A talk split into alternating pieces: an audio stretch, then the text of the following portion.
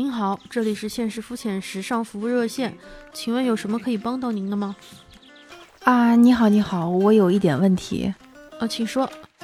我家衣柜开始换季，我在收拾衣柜的时候，发现，在不为人知的角落里面藏着好久不穿的衣服。如果不是我换季的话，我根本就想不起来会有这样的衣服存在。当我拿出来的时候，我特别的困惑，我会问自己，我为什么会有这样的衣服？他们是从何而来？我当初为什么会买它？感觉好几年没有穿过了，我该怎么处理这些衣服呢？嗯，好的，您的困扰我深有同感。那么，请问，呃，怎么称呼您合适呢？哎，就称呼我为衣柜柏拉图吧，因为我的问题确实是非常的多。好的，那请您收听本期节目，祝您生活愉快。您好，这里是现实肤浅时尚服务热线，请问有什么可以帮到您的吗？哎，你好，你好，哎，我看上去。好像有很多衣服，每天早上试的时候，别的地方它长蘑菇，我们家沙发它长衣服，越长越高，越堆越高。我都已经堆那么高了，但是我怎么感觉我又好像没有衣服呢？我最严重的问题是我发现他们长得都好像都是远房亲戚似的。您能帮帮我吗？能帮帮我就是看看有没有哪位能帮忙解决一下这个问题吗？嗯，好的，明白，收到。嗯，您的问题我记录下来了。怎么称呼您合适呢？啊，您叫我小燕子艾瑞斯就可以。小燕子是穿花衣的小燕子吗？不不不，那个经常穿黑白的小燕子。好的，明白，收到。那么，请您收听我们本期节目。或许这期节目结束之后也没有答案。那么，请对我的服务做出评价。啊，A 非常满意，B 特别满意，C 很满意，D 太满意了。我选 E。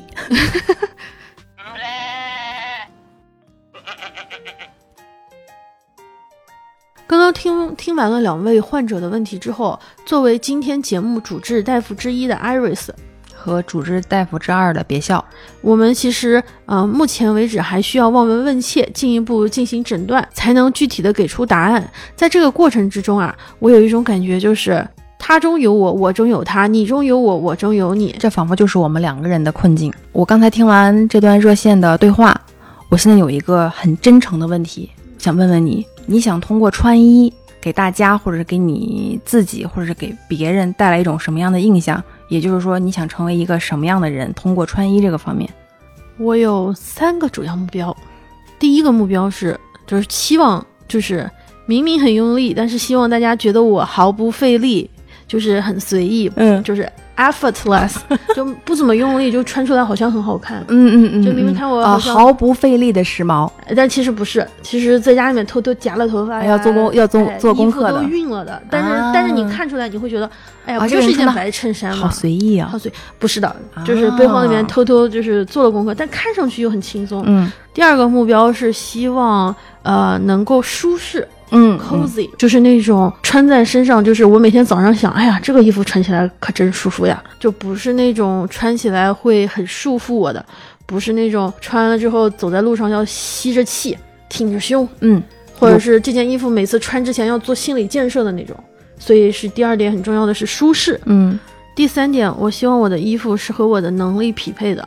我不会穿看起来就不属于我的衣服，而是说，不管是从消费能力，还是从它的材料、质地，以及它给人带来的感受，都是和我整个人匹配的。还有和你处的环境，对，和我所处的这个环境它是合适的啊。这是我可能想达到的三个，说的有点多，不好意思，时尚的理解有点丰富。那请问您呢？我应该算是一个。时髦的人应该是吧？是是吧？这点我 我作证是，毕竟是前时尚编辑。哎呀，那太前太久了。嗯嗯，我感觉是一个流动的状态。哦，高级流动。嗯，就是我之前呈现的风格和我现在本人呈现出来的状态区别还挺大的。这一点，我对呃刚才拨打热线的那位咨询者的。想法是一样的，就是我不知道为什么我的衣柜里面会有很多不怎么在穿的衣服，而且这个现象经常会发生。嗯，那如果要是也用三个词来概括你现在的一个风格，我现在的风格三个词，首先舒适，其次宽松，最后显高等等，不对，你等一会儿，你再把最后两个再重复一遍。宽松和显高好像宽松和显高，你的意思是那种嘻哈式的大 T 大好像这两个是相悖的。对，然后你还要显高，不对，你身高请问多少啊？两米五吗？还 是 不对，这里我说的那个显高可能是更着重于显身材比例。哦，但是宽松还要显身材比例。我知道那种紧身的有有腰身儿啊或者什么才能显比例，你的比例正好是反比例，是不是？所以我是一个拧巴的时髦的人，显示上半身跟下半身是五五比五，那不是五五分，人家是九头身美女，我是五五五身，我们是五五身美女，也可以哦。对对，可以可以。还挺特别的啊。那我想问一下，就是这个和你以前有很大的区别吗？就是你你，因为刚刚电话里面说到的是，以前是总是在整理的时候发现以前总有一些衣服没有丢，忽然想把它丢掉，所以是因为以前到现在它出现了非常大的一个风格的转化吗？或者是说是不是受到了某一些不知道的时尚或潮流的影响？我感觉我一直是，就是我喜欢打扮这件事情。另一方面来说，我应该算是一个爱追潮流的人，但是我总感觉自己没有追上，而是被他一直赶着走。就像之前说，感觉风格是截然不同的，为什么会有这么大转变？每一阶段受的影响，好像就是跟当下的流行元素或者是那种潮流趋势推着你走的。之前爱看了一些风格的杂志。我就会往那个方向走，但是随着现在感觉不知道是年纪大了呀，还是心态更平和了，还是什么乱七八糟的原因，然后再加上我近期看的杂志和看看的东西发生了很大的巨变，就一下子风格会立刻转变过来。我感觉跟每一个阶段人的审美也是有关系的，我也不知道这个是叫审美进步了，还是叫审美变化了，但是和。和之前的我自己对比的话，我还是更喜欢现在这个状态。但我不确定十几年之后，我还会不会说我十几年前的状态就是已经是很好的一个风格了。嗯，换季的时候整理衣柜是非常能够很直接的感感觉到去年和今年一个巨大变化的时刻。嗯，有些你丢衣服的时候，你会想啊。这个衣服好像已经跟我好多年了，我到底丢不丢它？对，有的衣服就是穿了很多年了，你就是不想丢它，对，因为它它跟你现在也很匹配，然后它也很舒适，它还身上带着一些历史，就是记忆啊，你的味道回忆。嗯，我我还挺喜欢收拾衣柜的，就是收拾衣柜对我来说不是一个特别麻烦的一项家务活动，而是一个。半劳动半放松的状态，然后在这个过程里面，其实特别有意思，能观察到你近一年、两年，或者是你近这几年的状态的变化。你换季之后，你收拾出来的呃适合当季的衣服，你去年的同一个季节是继续穿的吗？有没有被淘汰的？还是你为了新的一季已经买了很多新的衣服了？当你买了新的衣服之后，你对旧衣服的态度是怎么样呢？你的旧衣服的利用率又是多少？呃，收拾衣柜的时候就还挺明显的，能够看出来这里面的差别。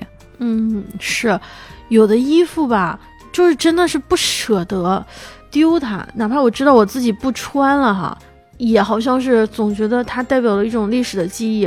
比如说大学的时候那种文化衫，嗯，上面印着 slogan，其实没穿过两次，但是这衣服我又不舍得丢，总觉得哎呀放这儿吧。我感觉衣服不能强迫穿，就是人不能。勉强做任何事情，这个道理是一样的。当一件你不喜欢，或者是你不怎么常穿的衣服，穿在你身上之前，你的心情已经预设了我是抗拒这件衣服的，那你去走去哪里，你的状态都不对。但基本上这一类像文化衫或者是 T 恤，我已经不想穿了，但是我又不舍得扔了这种，一般就会变成我的睡衣。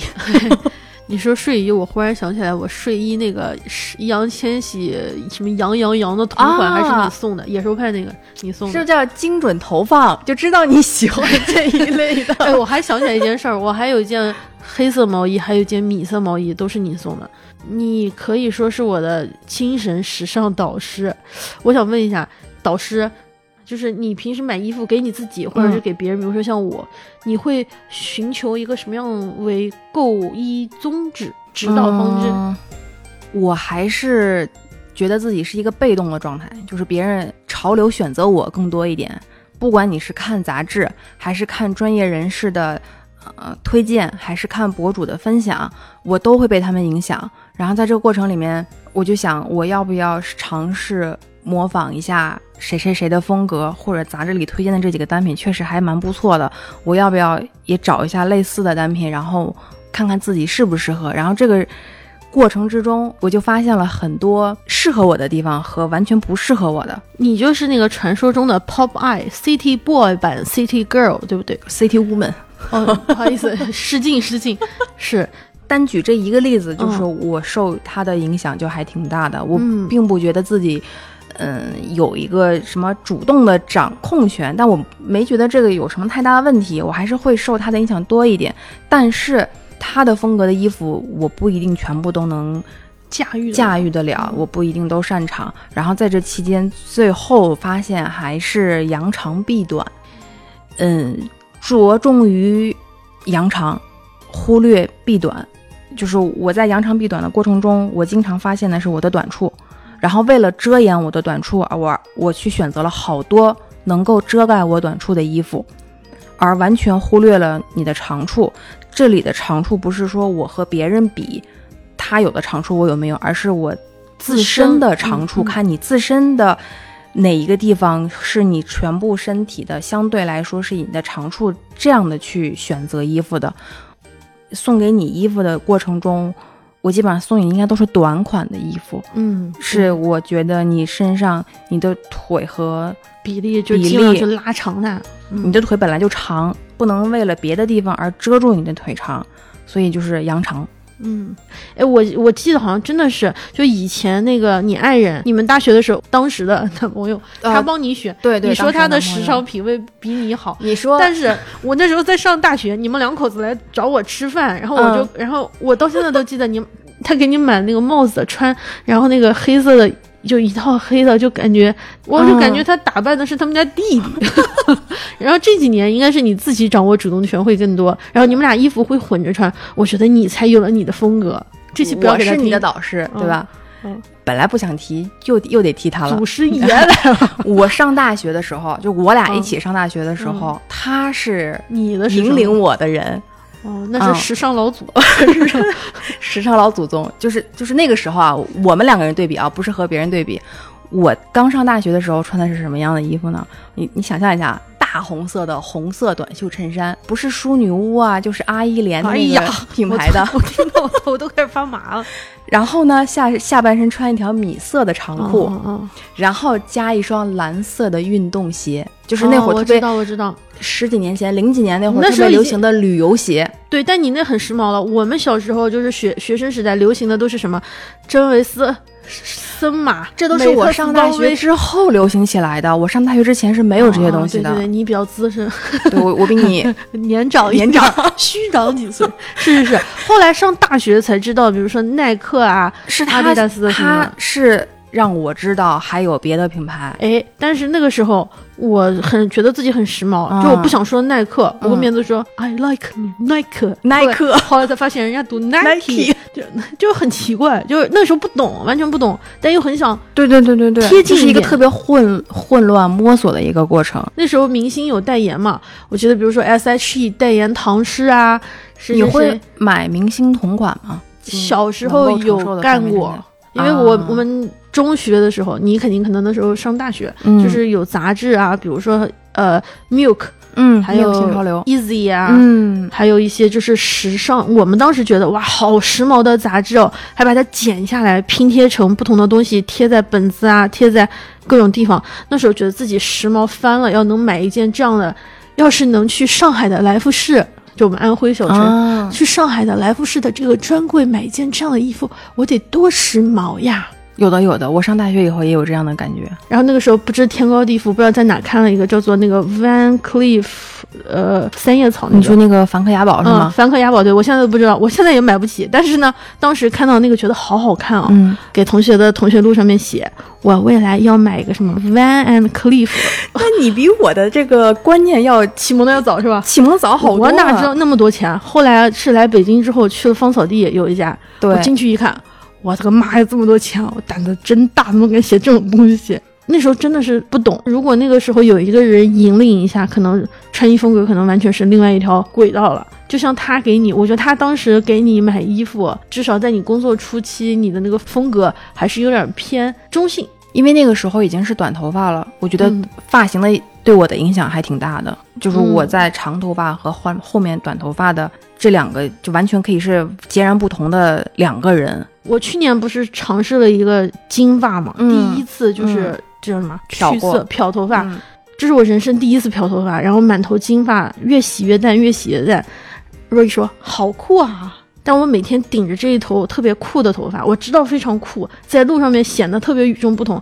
但我觉得那个头发跟我不是一个人，我。我就特别心虚。其实衣服也是一个道理。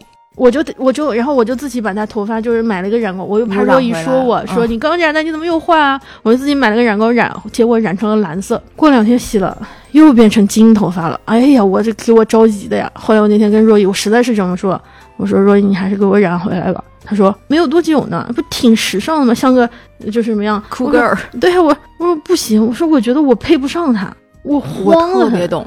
嗯，嗯我慌得很。就是有些人他特别能够撑得住，时尚再时尚的东西他都能 handle 得住。我很庆幸是我在我工作的单位嘛，就是我染了这个头发之后，没有人去挑剔我，嗯，他不会说你为什么要染这样。的头发。但是我出去开会的时候，就我心里还是有点慌，嗯，我不知道他们会因为我的头发怎么评价我。当一个新的东西你尝试完以后，顾虑大于他对你的喜悦或者是自信那种感觉的话，那这个这个这个这个点就不是我们我们能够掌控的点。就是衣服也是一样的，不是所有好看的衣服我们都能拥有。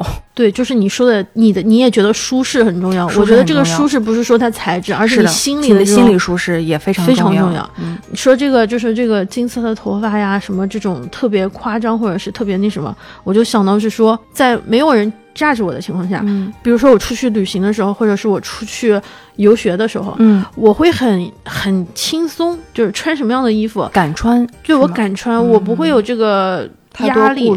虑。但是我觉得就是可能在熟人环境或者是嗯国内，就是比如说。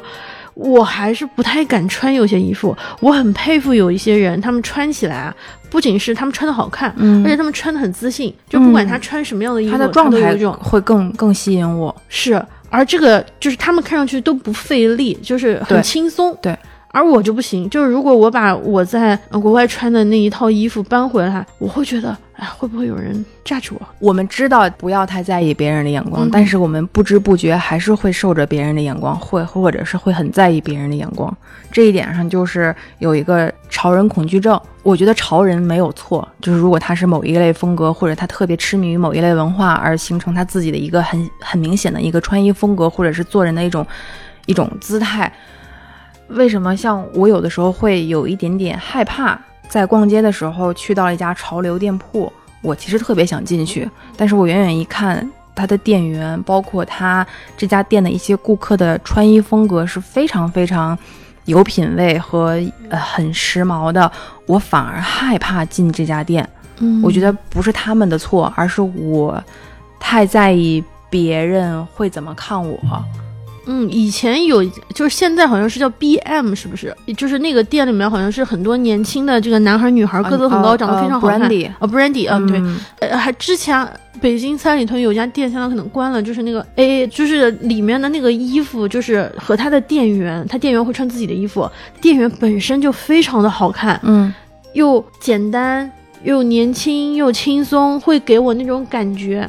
就是大家应该是上大学的时候吧，我最想的就是买一件 A A 的那个短的，可以露脐的，就上上身稍微紧一点，然后下身一条那个裤子。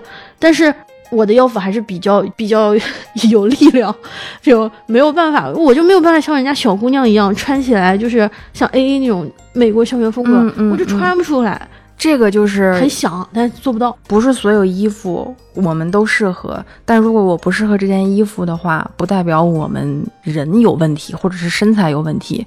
就身材也分不同的类型，然后扬长避短的扬长，也就指的是我们真的了解自己的身材的比例的一些形态啊，或者是一些数据，嗯嗯嗯然后根据你自己自身的具体的情况去挑选你合适的衣服，而不是把所有人塞到某一个尺寸里面的这样的风格才算是一个合格的潮流人士或者是时髦人士。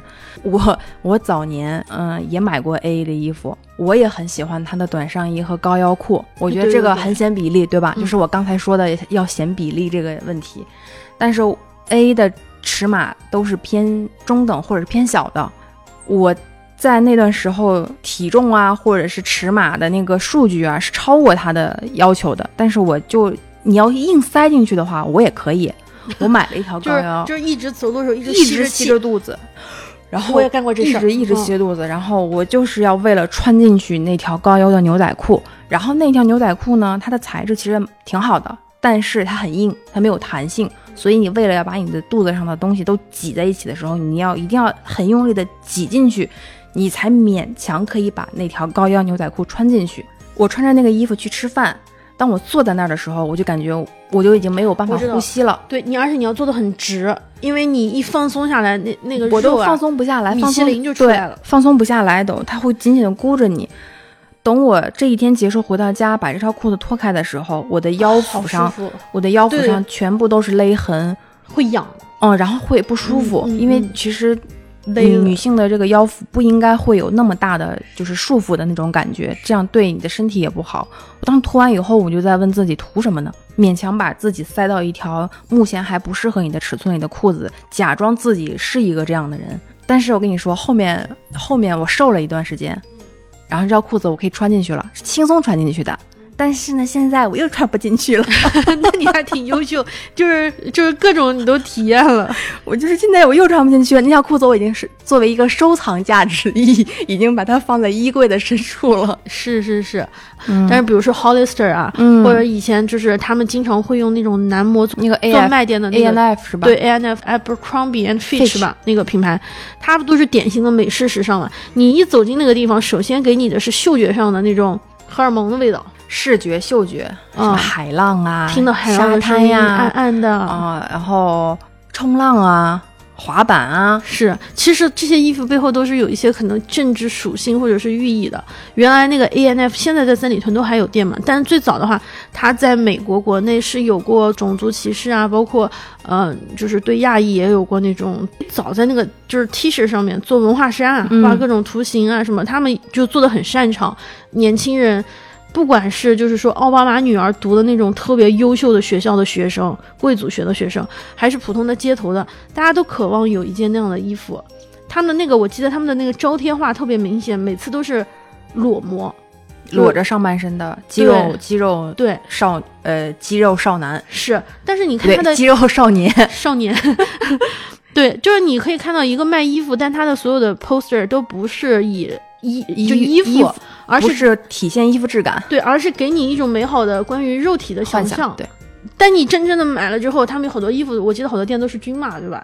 穿完了之后就会有一种，有好像也有有大小码之分，也有大小码，但是有一些可能是没有，然后就会有觉得啊，就有那种对自我的评估会出现一些问题，对。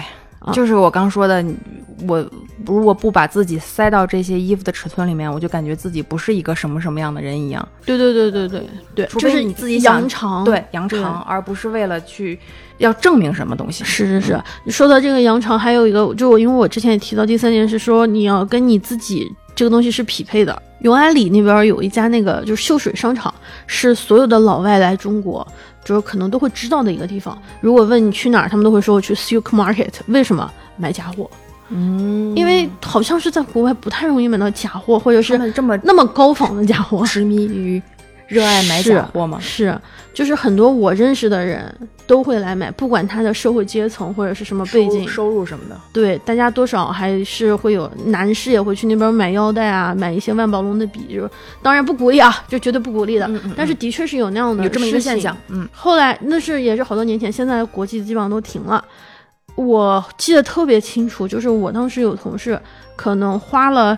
几百块钱买了一个假的浪场，就是龙香那个包，可能大家就是也许都见过。不管是通勤的路上，它的正版的价格应该是在千元左右，盗版的价格大概是百元左右。于是我的那个买假包的那个同事，他是真的觉得没有关系，他不觉得这是假的，他觉得我只是买了一个这样形状的包。有一次我们有几个同事聚在一起，那个印象特别深刻。他说，呃，我为什么一百块钱就能买到一样的形状和一样的质地，就类似质地的东西，我要花十倍的价格去买一个？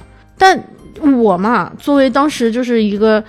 就是觉得这件事情不对，因为我觉得品牌有品牌的价值，它背后有设计，有它的物流，有它的各种东西，我就觉得，而且有知识产权，所以我就跟他解释，我说不应该。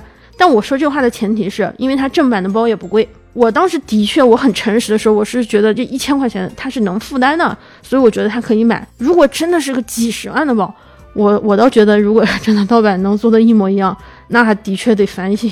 我我我是真的是很小市民的心态。我就在给他解释啊，给人带来的感受啊什么。我旁边另外一个女同事，她是那种穿套装的人，也是条件比较优渥的人，她直接就说了一句：“为什么我要买那种呃奢侈品？”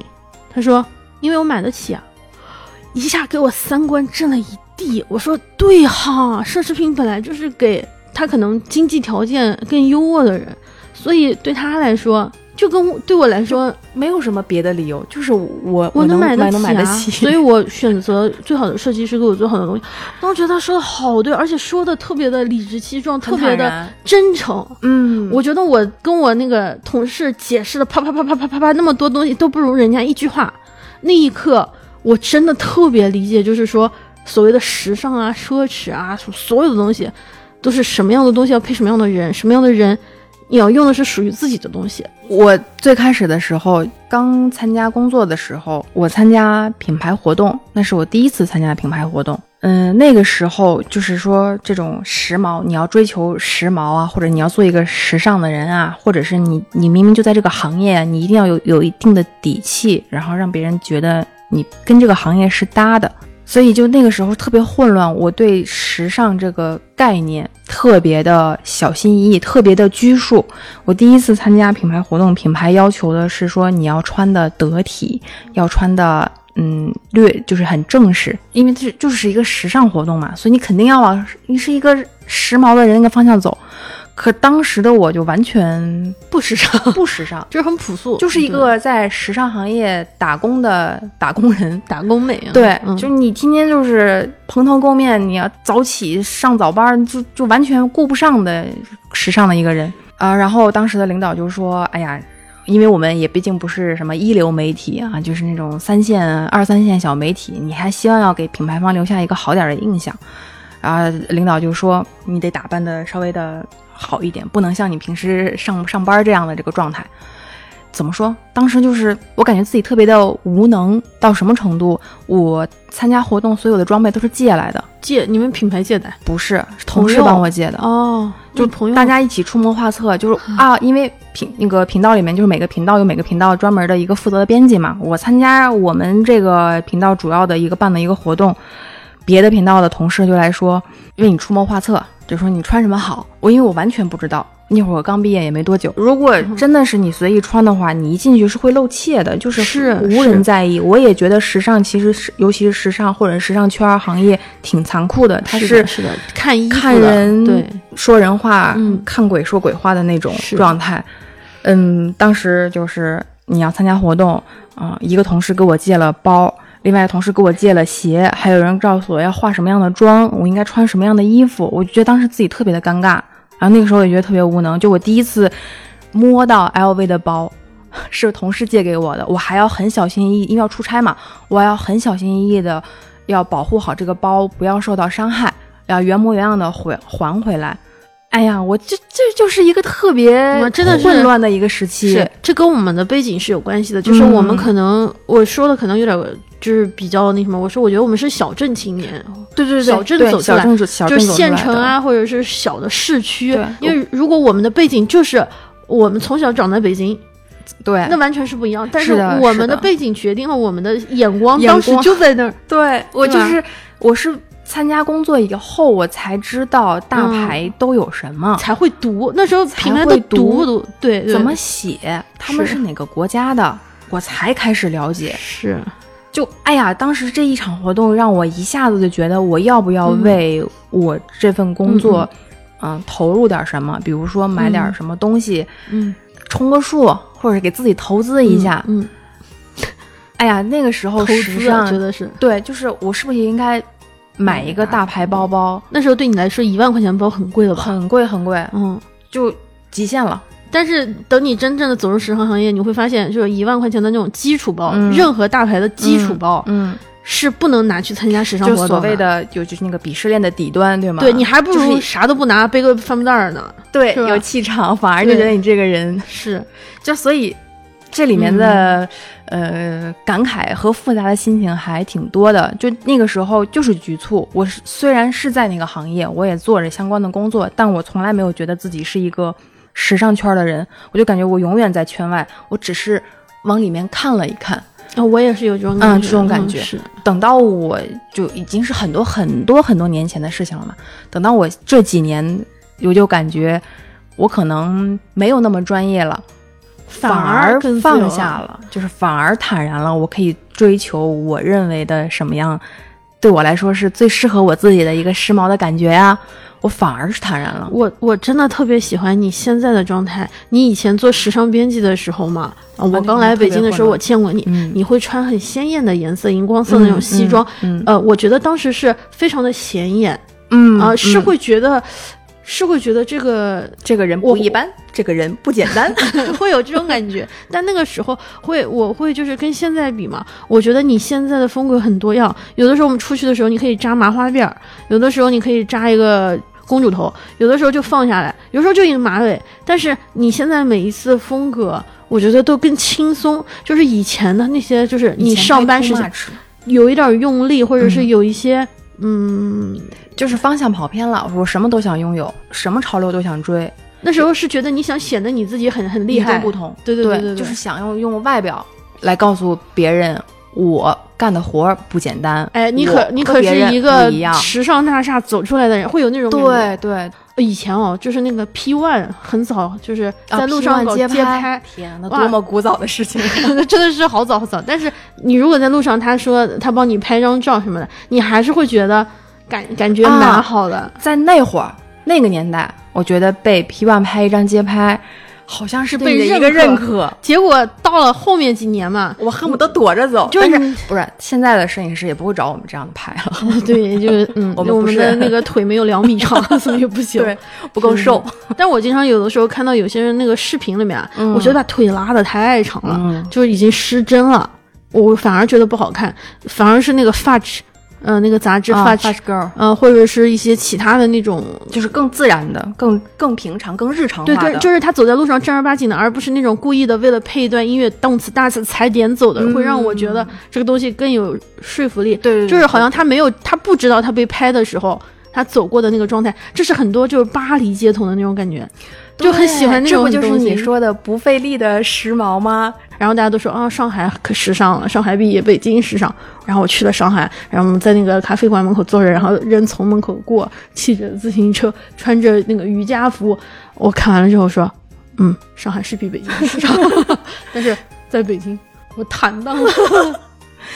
哎呀，我现在我结婚那年啊的头发还是半铲的状态，对，这个半铲的意思就铲的就是是剃光了，就是半边脑袋没头发，半阳头阴阳头。对阴阳头，就是那会儿流行嘛无法想象。我现在都觉得有点遗憾，就是我为什么那会儿没有一个好看的发型？多亏你的发量够多，我的妈呀！我当时是把另一面一面的头发 对，我当时遮过来，才戴的头纱结的婚，就，然后那个时候就追求什么，啊、要骷髅头，要铆钉。哦，对，我哦记得。我那会儿的衬衣肩膀上都是铆钉，嗯。然后我就是说啊，我就是不想让别人靠近我，生人莫近，对，嗯，就是可能你的脸其实也蛮酷的，就是那种。就是冷，因为不要来找我。你想嘛，当时已经剃了那种阴阳头了，半边都是那种毛寸的头发了，你怎么可能再走甜美路线呢？然后这样一个人连个耳洞都不敢打，哎，对，当时连头发都不敢漂，还是我后面坦然了才开始就是弄头发的。但当时是想虚张声势哈，对，就是想与众不同，就觉得自己是可以酷的。可以走中性风路线的。那我跟你有同样的阶段，嗯就是我以前老买那种基础款的黑白的衣服、嗯衬衫、T 恤，但我每件衣服上面都有一句 slogan，然后小杜鹃就说 slogan girl 又来了，她来了，她来了，她带着 slogan 走过来了。就我衣服上面前面写一句话不投机半句多，然后这个地方写不喜欢聊天儿。这就是我的态度。对，这我态度，你看看，就我老买这我文化衫，其实文化衫都一样，都是黑色白色，嗯，但是我每天身上的那个字儿不一样。我买的包上面也会有一个字儿，特别虚张呃声势、啊特别想寻寻求认可。那个包上面写的那个标签，就是代表我现在的一种态度，我的一种身份。我再回想一下我的 QQ 空间啊，然后回想一下你的 QQ 空间我啊，QQ 空间现在不能被别人看到那都，是时时尚惨案。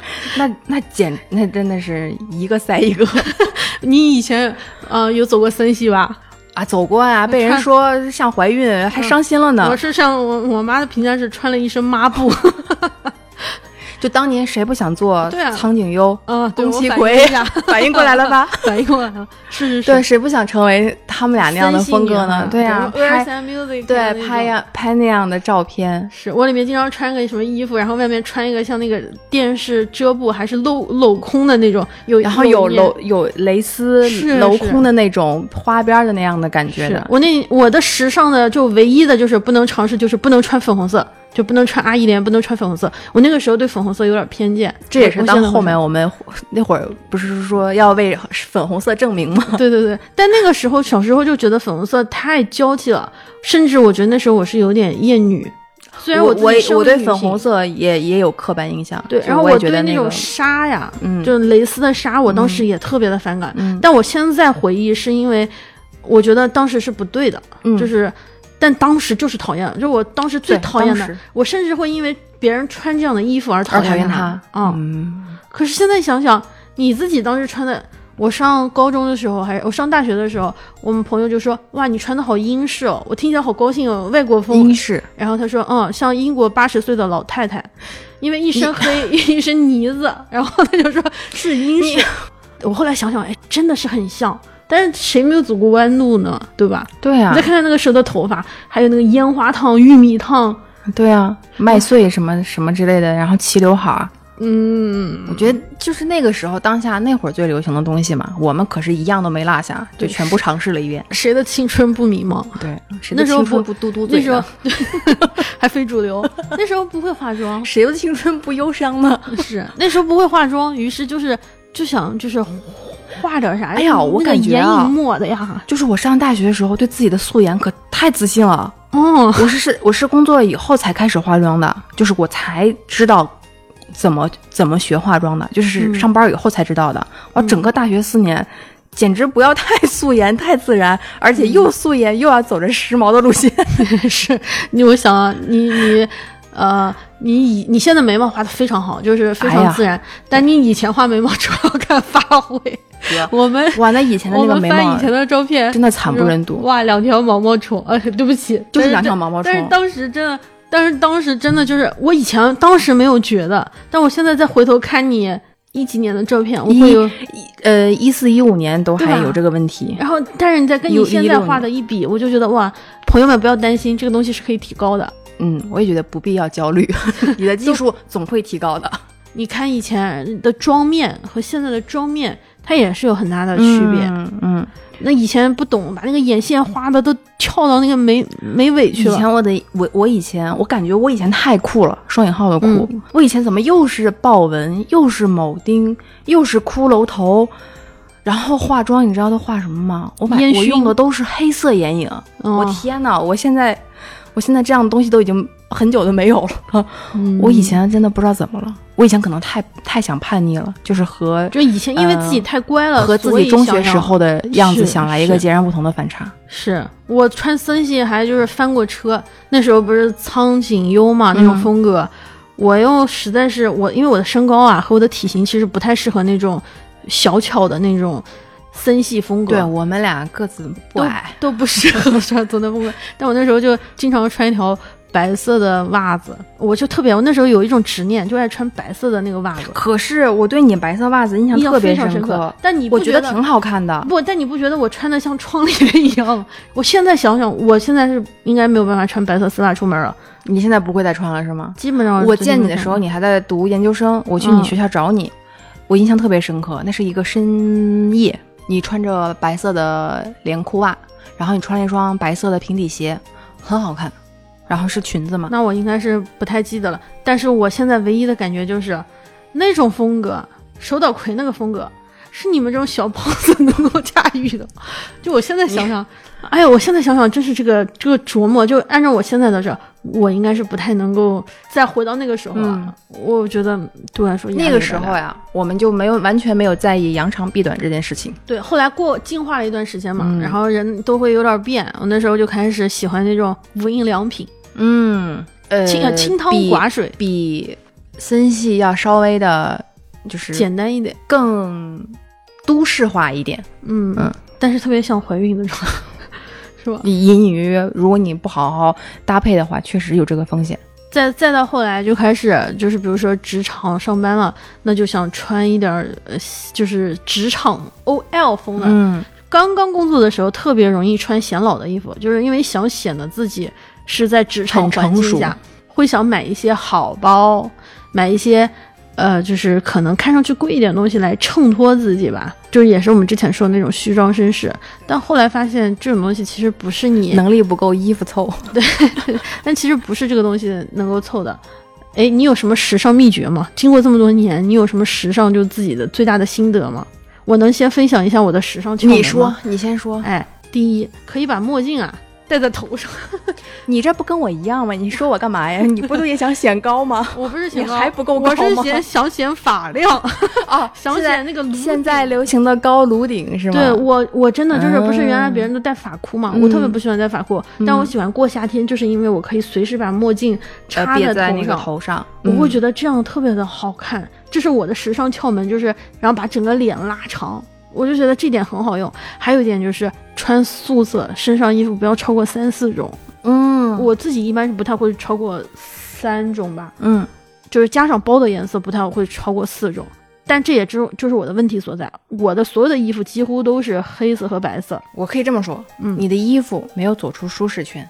那又怎么样？那乔布斯也是 那么多发布会穿的都是一身长情，哎，但是我也会的确就是有质疑自己的时候，是我是不是买了太多一样的衣服？但我又觉得每件白色的衬衣它都是不一样的，每条黑色的裤子有的是涤纶的，有的是全棉的，有的是牛仔的，有的是硬一点的牛仔，有的是软一点阔腿的牛仔，每个都不一样。这个跟我当年买蓝衬衣是一个道理。我在服饰这一块舒适圈经常能走出去的，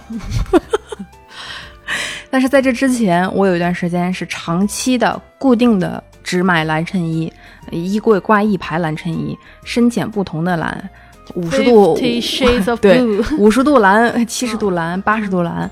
有时候家里人来我们家看我，要是洗完的衣服挂一排，就会问我：“请问你这些衣服有什么区别吗？”我说他们是不同蓝色的衬衣，然后那段时间，我也就是会自己下意识的，心里暗示自己不要再买蓝衬衣了，因为我每一次要是看到蓝色衬衣、蓝色系的东西，或到实体店，我的手就就不自觉就就伸过去了。所以我觉得为了要打破这一个太过于统一的这个，我就想尝试一些别的风格嘛。过了那段时间之后，我就。积极的走入别的舒适圈，然后待一会儿，再从这个圈子去到另外一个圈子。但是时尚就是什么什么舒适圈这些东西，它都是有年龄性的。我到现在都记得，我前几年有一年回家暗恋的那个学长，以前在我心目中是一个白衬衫、卡其色牛仔裤的那种年轻，就是阳光男孩。嗯，前几年前嘛，疫情之前有一年回家看到他，他已经变成了一个把衬衣塞在那个西装裤里面，把皮带露出来的那种。就是我们无意冒犯所有这么穿衣风格的公务员，我们只是说是公务员，我无意冒犯公务员，我们只是说，就和我们想象中的出入还挺大的。对，就 他看上去还是还是就是就是体型还是控制的挺好的，还是那张熟悉的脸，但是就是一下子从我印象里面的那个男孩，一下子变成了一个，哎呀。为了生活而奋斗的中年人。就跟我爸就是我们 我们无意冒犯我爸，我就跟我爸就是那种就是明白，就是非常懂。哦，我就一下我心里面有我一下子有一点难过，其实你难过的是，就是物是人非。然后我就想到王心凌那首歌，什么呃什么银色手链，什么噔噔噔，第一次爱过的人，噔噔噔噔，然后就，然后我脑袋里面里面有一双银色球鞋，我记得特别清楚，那时候他穿球鞋，现在一看哇皮鞋，就是那一套。嗯但我很能理解，其实他这个是非常得体的，因为对于他的当下的职业来说身，份来说，他就应该人人家都已经成为了一个父亲，当然他应该穿适合他这个年龄龄段的衣服。或者是在某一些场合该穿的他有这个自由，他可以穿的很年轻，我们只是嘻哈，但他但他完全是能穿成那样。我不知道我在伤感什么东西，你在伤感，嗯，我自己的青春。对你在伤感喜欢他时候的你，就是人就是绕过来绕过去，人还是想的是自己，对，就还是怀怀念年轻时候的自己。彼此其实很难理解啊，就不同的生活的背景和环境哈。我觉得还是尊重大家的穿衣相对自由吧，也没有绝对自由这一说法。是，其实人就是这样，你总是在什么样的场合里面是需要穿什么样的衣服的。你比如说职业上，假如我今天是要去做一场翻译，做一场口译，那我的任务就是要隐身，我只是把他的语言给他翻出来。台上最大的人物是那个发言人、主讲人，我的功能不是在他旁边做司仪。我要穿的特别的吸引人，哇，让大家来看看本翻译穿的是多么的 fancy。不是的，你今天的功能是把他的语言给翻译完。所以，我做翻译的时候，我特别喜欢站边上，就是看不见的地方。但是我之前有朋友，就是就是有一些同行，他就喜欢站在领导旁边，他喜欢穿。有一次我们有一个翻译是穿了一条呃绿色的牛仔裤，大红的那个西装，然后无法想象，其实还是需要一些隐身嘛，在什么样的职场里面，你要穿成什么样的衣服，或者是在什么样的活动场合，包括我感觉你自己在你自己现在居住的地方和你回到老家，虽然我是提倡大家，而且我也是这么鼓励自己的，就是你想穿什么就穿什么，嗯、但我觉得还是适当的要分场合。对，这个也就是我们之前说的，你不仅要撑得起你的发型，你也要撑得起你的衣服，它穿上之后不会给你有一种不合时宜的感觉，不适合在这个场所出现，不适合自己的身体。我之前有一条裙子，我特别喜欢。前两天我我们俩还聊过，就是快到夏天了，哦嗯嗯，我想把这个裙子稍微的修改一下，补一个东西，不然的话这裙子我没有办法穿。就是有一种衣服我特别想拥有，呃，我朝思暮想，我确实是得到了这件衣服之后，当它穿到我身上，反而它给我的一个状态是它特别的束缚我。我穿在身上，走在外面，我时不时的都要注意自己的体态，或者是注意自己身上衣服的状态。我真的觉得这件衣服绑架了我，可我真的很喜欢这件衣服，它真的很好看。对，所以我当时我就在想，我该怎么避免走一条让衣服穿我？我那会儿才忽然明白啊，原来这就是所谓的衣服穿人，而不是人穿衣服。我收拾衣柜的时候，不光是有一些快速过时的、太过于追求潮流的那个混乱阶段买的各种单品，还有一种衣服就是我觉得我能穿，只是我觉得，但事实上你并没有太多穿它的机会，而且这件衣服的功能和你自己不搭。但这个不搭不是说你身材的问题，或者是你的问题，而是你们真的没有磨没有磨合不了，没有一个契合的电波。就我们不能老否定自己，就说啊，原来我这么不配，为什么博主穿就这么好看？为什么我穿不好看？可能我们太想成为像博主那样的人，是不是我们不太自信啊？就是不自信，不是不太自信，你就是不看有些。视频，包括有不管是美妆类的那种，还是电视剧里面，你会发现很多美国女孩儿或者欧洲女孩儿，她会非常自信，就是无论她的体型是什么样的，她穿出来的东西，她总是有一种很放松，他也不会像我们一样憋着肚子，或者是故意的，就是凹一个造型去。配合这个衣服，可能也有这种文化的东西在它里面。从小的时候不就是说我们不能显得自己胸过于大，然后我们的屁股不能过于的明显，我们要穿能够遮住我们身上的一些特征的衣服。我觉得我从小到大都会有人来评价你穿的如何，甚至我有一次，那也是前几年的事情了，路过地铁的时候，地铁旁边站了几个人，他们会很大声的点评路过他们的人。我记得我那会儿还发了个微博，我说当我路过的时候，他们会吵，他们会特别明目张胆、很大胆的，我就知道他在说我，说哇，这女的胸看不出来，这种就没有任何意义。就是太多别人似就是有意识或者是无意识对你的衣着点评，就会让我觉得我好像穿哪些衣服不敢穿，不踏实，会不会有人说我？包括有的时候朋友问我啊，为什么？哦，你觉得我穿这件衣服合适吗？我现在就会说为什么不合适？我觉得特别好，只要你自己觉得舒服，就是很好。它不会让你有一个就是容易受到攻击啊，或者是你自己穿上以后，你你觉得我很开心，这就可以了。不要太在意别人会说啊，你怎么会穿这样的衣服，或者是那样的衣服？你穿的低胸，你穿的露腰，你穿了吊带，你穿了超短裤，有些话很难听，但我觉得还是要去一些污名化。反而我觉得要思考的问题是，为什么女性的裤子口袋那么浅？放不了东西，没有裤子口袋。之前是是为了让女性买包吗？也有可能，嗯，不是没有可能。但是之前就看到有人在讨论嘛，说为什么，嗯，女性没有裤子口袋？对啊，我觉得思考这种问题总比思考就我刚刚说的前面的有一些问题，其实更有参考性吧。其实，呃，时尚这个词包含的东西特别大。然后我们今天聊的只是时尚。的一个点就是穿衣风格这个点，反正至少我要安慰自己，或者是给自己一个心理暗示，是我不是一个特别时髦的人，我在追求时髦，但是我不是一个特别时尚、相对时尚和一个时髦的人。你是一个有品位的人，我觉得没有问题。我觉得即便这个人不时髦，他有他爱穿的衣服就可以，都没有问题，不应该被一个模板去或者是一种标签规定着。就像我。之前从事那个行业，然后很多很多年之后，现在我已经远离很久了，我可能再也就是基本上不太了解很专业的一些，然后也不能说出很专业的关于这个行业的一些观点，但不妨碍我继续去关注这个行业，因为我还是感兴趣的。我可能做不到一个非常时髦和时尚的人，但是我很感兴趣。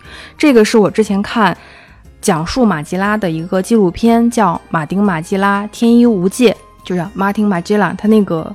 他和他的同名品个人品牌，我现在也没有预算或者是很大的能力去购买和拥有马吉拉的衣服啊，或者是了解他更多啊。比如说他，我有他很多的成衣，我也没有。我觉得我离他特别遥远。一件 Max Mara 想了好几年了。对呀，我到现在都没有，嗯，不敢买，也不舍得买。但是我看他这个纪录片里面，媒体人采访他得出一个感想是说。我为什么觉得喜欢他的东西，或者是喜欢他创作的理理念，或者是他他自己的一些想法，他的天马行空，对于我们这样的人来说很难以解释，又很难很难抗拒。他们说的那个观点，我非常赞同，是说我可能不懂时尚，但是他非常的吸引人，我想了解他，我想了解一些我还。不太了解，或者是我没有接触的东西，这就是我对时尚的一点点的这种追追寻。我我没有追寻它一定要成为一个像拥有，比如说穿成一个某某品牌风格才会有的一个呃女孩，或者是某某某某某某式风格。我拥有了那些单品，我才能叫做一个时髦的人，或者是一个时尚的人。我可能现在追求的路线不是这样，而是过想去了解。我就是想。再多关注关注，这样的话可能会还能拓宽一点点眼界吧。对，其实很多人会说嘛，时尚是很虚的东西，很肤浅的东西。时尚是一个，就就是一直在循环啊，你永远追不上它的东西。甚至潮流就是是一些人在玩游戏而已，但是你真的就是带着好奇心去看这些事情。这个设计师他背后，也许我不喜欢藤原浩啊，但是我也许我看一下藤原浩的风格和他的表达，我也许会有一些新的东西。而这种获得新东西，我去查询到底什么是他的风格和他的风格给人带来的感受。我可以不喜欢他，我可以觉得我个人，但这并不代表他就是存在就好像是一种不好的或者是什么，这就不是这样的，而是说你去了解了这些事情，看他们的制造史，看他用的是线条，还是一些就是不同的颜色，什么样的质地，还是用了什么样的图形，其实会有一些新的感受。嗯，你看到路上开的车的时候，不同的车的形状、流线的形状，你就知道啊，这是不同的车，啊，这个风格是不一样的。但是看到衣服的时候，大家好像就觉得，哎呀，不都是白 T 吗？哇，白 T 也分好多种。对，可能这个是让呃了解这了解这一点，可能让我们更包容吧，就是对嗯，更好奇一点就是先好奇，而不是先去炸着你。对对对，就是我们之前看剧得出来的那个心得是对对对一样的，它至少让我们可以接受更多我们不了解，或者是可能我们自己不适合，也不太想去尝试的东西，但我愿意去了解，没问题。你喜欢你的，嗯，对哈，我擅。长我的。马吉拉在他的纪录片里面说，总结他的一个风格是自成一派，专注自己。我觉得换在我们身上是一样的道理，就是只专注自己，就会成为你自己独特的一个穿衣风格，或者是你呈现出来的一个外在的一个风格。是你现在想想啊，丢了那么多衣服，好多衣服有的就穿了一两年就就没有再继续穿。其实这是一个不是很不对地球也不是一件很好的事情。我觉得至少在慢慢的开始，呃，因为换季的话，收拾衣柜还是一个比较常见的家务之一，可以在收拾衣柜的这个过程中进行适当的反思，是说有哪些衣服尽量就少少买，少走弯路，节省下来，这也是一笔不小的那个预算呢。或者是说，怎么才能把你的衣服利用起来？我我又要引用马吉拉大师的话了，他的意思，他在纪录片里面有一个观点是说，尽可能去利用你拥有的来创造，而你没有的东西，要么假装拥有，要么自己创造，而最重要的是要行动。我最近收拾衣柜，一个体验就是。把衣柜里面你觉得还可以的衣服，能不能利用起来进行旧衣新穿，嗯，是让它发挥它的第二春？是是是，就是如果要真的要投资衣服，就买件衣服，我还是建议买一些质感稍微好一点的，能够穿的久一点的。在你的预算之内之内啊买适合的质感和版型和材料，相对来说好一点的，穿的久一点的。还要适合自己的。我买过一件丝绸丝质的衣服，洗了一水，整个型儿歪掉了，呃，真丝是个好东西，但是它不适合我。但我不配。这就是一个具体到细节的一个例子，就是这样。真丝是好东西，但是它现阶段还是不适合现阶段的我。还有一个问题是你发现新衣服买回来永远穿的特别好看，穿着穿着它衣服就会卸掉，或者是就型儿就走掉了。这个时候熨一下衣服，你又会给他一个哎新的春天。就是正确的洗涤方式，嗯，真的很重要。嗯，正确的洗涤方式能够延长衣服的寿命。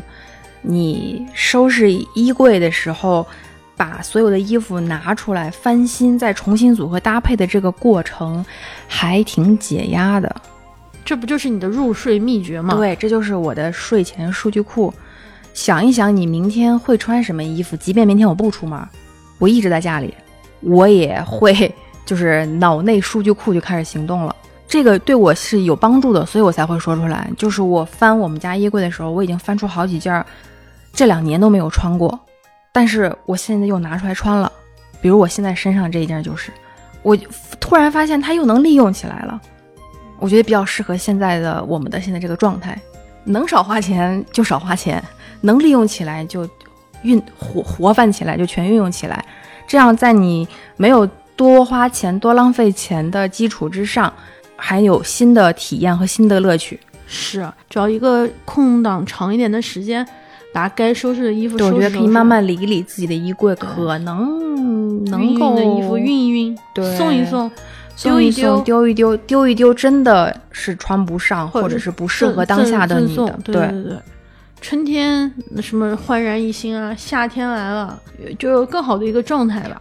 对啊，就是如果你老觉得我每个季节都该有一件什么样的衣服的话，那这样的衣服就无穷无尽。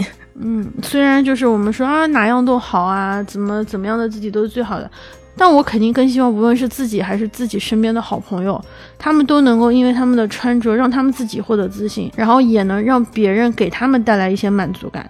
这种东西你是不能否定的，不是靠自己一个人就行了。你生活在一个社会中间，当然每个人都希望通过这个获得别人的认可啊，嗯只是说什么样的人认可你很重要。有些人说话你就不对，大可以一耳进一耳出。是，最重要的是，千万不能怀疑自己。嗯，偶尔也可以怀疑一下，比如说现在想想，我当年为什么要穿抹布呢？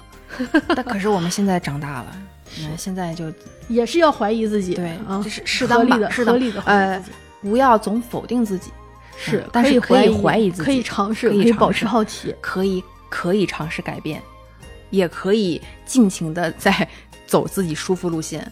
哎，所以这期节目马上就要结束了，我们时尚热线的问题回答了吗？回答了第一个问题啊，我给你总结一下，就是这些衣服哪来的，都是当年的你，是你那个阶段的你的一个现实反应，所以那些衣服就是当年的你，当年的情绪，当年的审美，当年的状态，当年的状态，所以也没有什么好遗憾。唯一就是说，他该去往何处，就是送给更合适的人，处理到更合适的地方，给自己提个醒，下一次买的时候慎重一下。对关于我的第二个问题，我的时尚导师有什么意见吗？我对你的意见就还是你扬长就好了。哦，我知道，我还是跟乔布斯一样。你又在舒适圈了。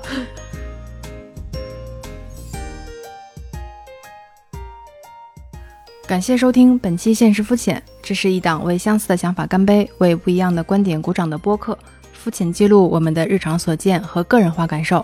你可以在各大平台上搜索“现实肤浅”进行收听和订阅，也欢迎大家在评论区与我们互动，或者给我们打一个比较好的分数。比较不好的评价可以通过邮件长一点，然后忘了也行。悄悄说，有任何想法也可以反馈给我们，我们的微博和微信账号都是“现实肤浅”。如果你喜欢我们的节目，愿意分享给你的朋友，我们在这边远程给您鞠躬啦！愿我们保持沟通，共同讨论。